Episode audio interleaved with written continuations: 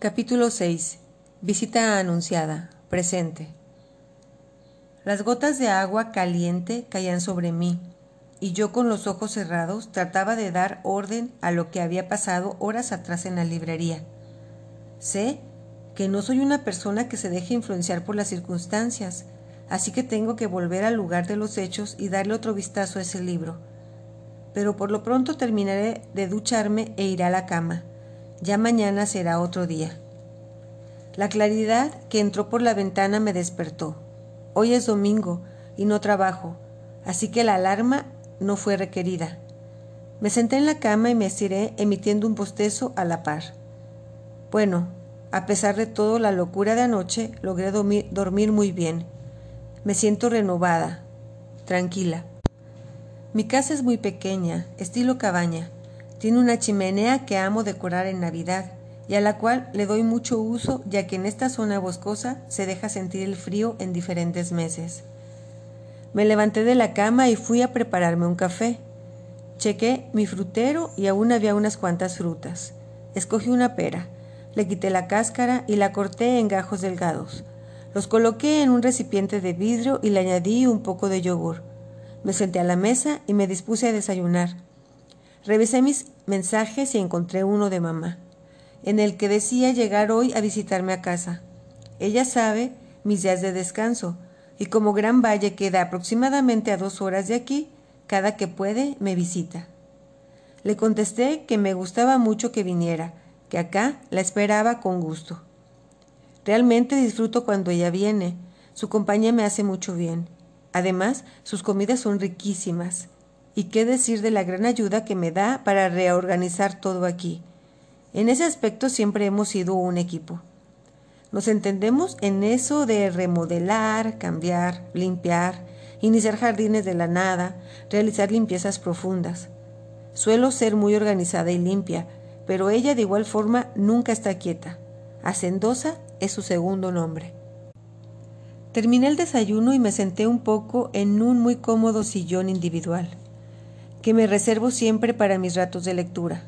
Está situado justo en la ventana principal, así que la luz es bastante buena. Al lado tengo una pequeña mesita con una lámpara y un florero con abundantes helechos. Amo las plantas, sobre todo los helechos y las de color verde en su totalidad. Me quedé un poco mirando mis plantas y desde ese ángulo logré ver en la repisa de enfrente mi viejo álbum fotográfico. Me paré y fui a tomarlo. Antes de sentarme, tomé mi taza de café y fui de nuevo a la cocina a rellenarlo. Regresé al sillón y me acomodé con los pies cruzados, como en postura de meditación, y empecé a hojear el álbum. Las primeras páginas contenían fotografías de cuando era bebé, con mis padres en la etapa feliz, antes de esa enfermedad. Ojeaba lentamente, sonriendo para mí y acariciando de vez en cuando la, la fotografía como si de la mejilla se tratara. Con ternura, acariciaba al gran hombre que fue mi papá. Me gustaba recordarlo así, sano, feliz, y le exigía a mi mente borrar todas las imágenes deplorables que esa etapa tan hiriente se empeñaba en guardar. Seguí dando vueltas al álbum, suspirando y sonriendo, hasta que llegué a la etapa feliz en el Gran Valle. Sí, cuando Maite y yo éramos inseparables cuando más que amistad había hermandad. Pero todo terminó. Y terminó muy mal.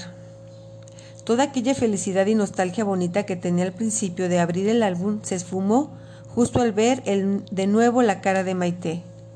Cerré el álbum de golpe y me recargué en un sillón abrazando mis piernas junto, juntas a mi pecho y lloré. Lloré como niña, cuando volvieron todos esos recuerdos a mi cabeza y es que hay en la vida situaciones las cuales no podemos cambiar, modificar. Si tan solo pudiera volver al pasado y evitar todo lo que me dañó y terminó por alejarme de todo lo que amaba. Después de llorar descontroladamente y al terminar con ese ataque de sollozos que da cuando no terminas de purgar todo el dolor que reprimiste por mucho tiempo, recordé que mamá no tardaría en llegar y no podría verme así y menos por esa causa, ya que ella, más que nadie, luchó por sacarme de la depresión en la cual caí por todo eso. Basta, me dije en voz alta y limpié mis ojos que parecía que iban a explotar de tan hinchados. Fui hacia el baño y lavé mi cara. Corté unas rodajas de pepino y las puse sobre mis ojos. Me senté un rato para dejar actuar las rodajas que me había colocado y me obligué a pensar en otra cosa. Cualquiera. Muy bien. Muy bien. Le pediré a mamá que me acompañe a comprar plantas para la parte de atrás de la casa. Quiero hacer un pequeño jardín para sentarme a leer o a contemplar y pensar. Me apresuré a cambiarme de ropa y a limpiar la casa antes de que ella llegue. Estaba terminándome de vestir cuando escuché el ruido de, un auto estacionarse fuera de la cabaña. Me asomé por la ventana y ahí estaba ella, saliendo del auto con dos bolsos, uno en cada mano y una mochila colgada a la espalda. Me alegré tanto de verla. Ella es hermosa, de estatura media, cabello abundante, lo lleva corto, por comodidad, dice ella. También su manera de vestir es lo más relajada posible.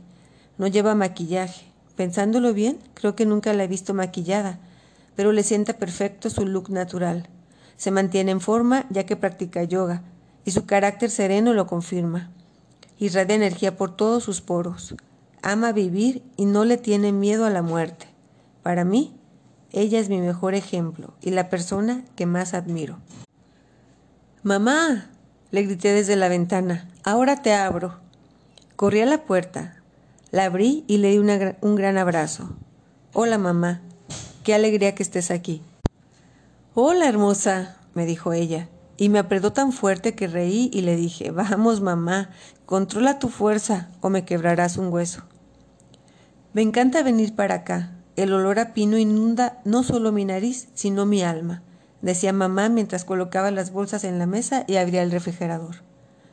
Sí, es hermoso. Pero cuéntame, ¿cómo estás? ¿Qué tal va, vas con la cafetería? Increíblemente bien, con decirte que estoy pensando seriamente comprar la casona vieja que está justo en la esquina de la casa. ¿La recuerdas, Loreto? Esa que tiene una fuente en medio del patio y que no se podía vender por problemas de firmas. Pues ya se arreglaron y me, ha dado y me han dado un gran precio y muchas facilidades de pago. ¿Te imaginas renovar esa casa y volverla la mejor y más acogedora cafetería de El Gran Valle? Llena de plantas, pinturas de artistas locales. También daría clases de yoga, acondicionaría el traspatio para eso. Le brillaban los ojos al estarlo platicando, como si en su mente ya estuviera el diseño completo, o más aún, como si ella estuviera ya dentro de ese lugar. Me da tanto gusto, mamá. Créeme, va a ser, el va a ser la mejor cafetería. Eso dalo por hecho. Sabes que me encantaría ayudarte en todo eso de la renovación. Y si tú así lo quieres, dime con tiempo para pedir mis días de vacaciones. Ya sabes que si en algo nos parecemos, es en el gran amor que tenemos por decorar y restaurar lugares. Sí, lo sé, y gracias por el apoyo. Pero bueno, basta de charlas. ¿Qué tienes pensado que hagamos?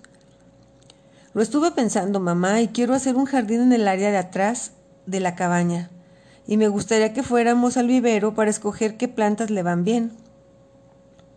Excelente. Soy materia dispuesta. Cuando digas. El vivero estaba a las afueras del pueblo, así que nos apresuramos a ir, ya que al ser domingo cerraban a las cinco de la tarde, y realmente, para los que amamos las plantas, el tiempo nunca es suficiente para contemplar, preguntar, olfatear y perderte entre colores y paz. Llegamos por fin al vivero. Rincón del cielo, decía su letrero, y realmente hacía honor a su nombre. Era hermoso. Tenía un árbol grande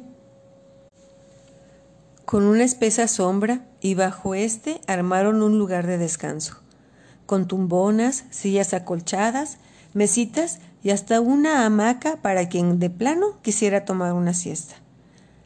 Nos adentramos en sus caminos y, y no sabíamos a dónde voltear Tantas plantas, árboles, flores, adornaban y daban tranquilidad a los que por sus caminos transitaban. Mamá se perdió de pronto de vista y cuando la volví a ver venía con dos plantas, una a cada mano, y me dijo con un tono emocionado, Mira nada más que bellezas. ¿No lo crees, Loreto? Esta es Hiedra. Su nombre original es Hereda, y en cuanto la vi supe que te encantaría, ya que ama las plantas de color verde. Es una trepadora y su follaje es espeso, así que podemos utilizar el espacio de la pared que queda al lado del ventanal para que lo forre por completo. También puedes poner unas en floreros en el interior de la cabaña y dejar que cuelguen sus lindas hojas. Totalmente de acuerdo, mamá. Me encanta la planta y los espacios que mencionas para colocarlas. La planta que traía en la otra mano no tuvo ni que darme explicación. Era de hecho una de mis plantas favoritas. Lavanda. Esa planta me encantaba.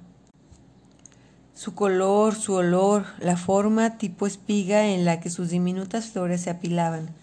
Además de todo esto, me di cuenta que a nivel energético te ayuda a desbloquear energías e incrementar tu valor para lidiar con miedos a la vida y sus dificultades, así como también se le atribuye limpiar el hogar de energías negativas. Y su belleza, esa mezcla entre sencillez y elegancia, que solo bastaría con anudarlo en listón y colocarlo en un tarro transparente, para hacer lucir cualquier sitio. Gracias, mamá, eres la mejor. Muy bien, yo ya escogí dos, ahora te toca a ti. Ve y averigua, averigua cuáles serán las otras elegidas. Yo pretendo esperarte en el jardín de descanso que tiene el vivero. Además ofrecen naranjada, café y galletas. ¿Qué más puedo pedir? decía mientras se alejaba cargando las macetas y contoneándose naturalmente como coqueteándole sin darse cuenta al mundo. Me adentré más en ese hermoso lugar y no tuve que buscar por mucho tiempo. Ahí estaban. Eran demasiadas y en distintos tonos, blancas, verdes, lilas, rosa mexicano. Su nombre no lo sabía, pero en cuanto encontrara al dueño del vivero, lo tendría resuelto. El parecido de esta planta con una col era mucho, pero creo que esto no se comía. Las flores que cautivaron mi atención en esa misma sección fueron los crisantemos. Hay gran variedad de ellas y tantos colores que opté por llevar amarillas, naranjas y rosas. Caminando de regreso al jardín de descanso, me encontré a un trabajador del vivero. Le pregunté por el nombre de la planta que parecía un, una col y me respondió sonriendo. Precisamente así se llama, col ornamental. Me dijo rápidamente sus cuidados y riego tanto de esta planta como de todas las otras que llevábamos. Tomé la información y traté de grabarme sobre todo lo más importante. Le di las gracias y fui en busca de mamá. La encontré de lo más relajada y en una tranquila charla con otra, con otra visitante del vivero. Listo, mamá, ya las tengo. En el camino te explico los cuidados y nombres. Paguemos, pues, para ir a comer. Mi estómago reclama ya alimento con todas sus fuerzas. Ni que lo digas. En total acuerdo contigo, hermosa. Dime, ¿a dónde vamos a comer? Te llevaré a una cafetería que se encuentra cerca del trabajo. Luna me llevó una vez, ya que el lugar es, se puede decir, nuevo, su comida es muy buena y el lugar te va a encantar.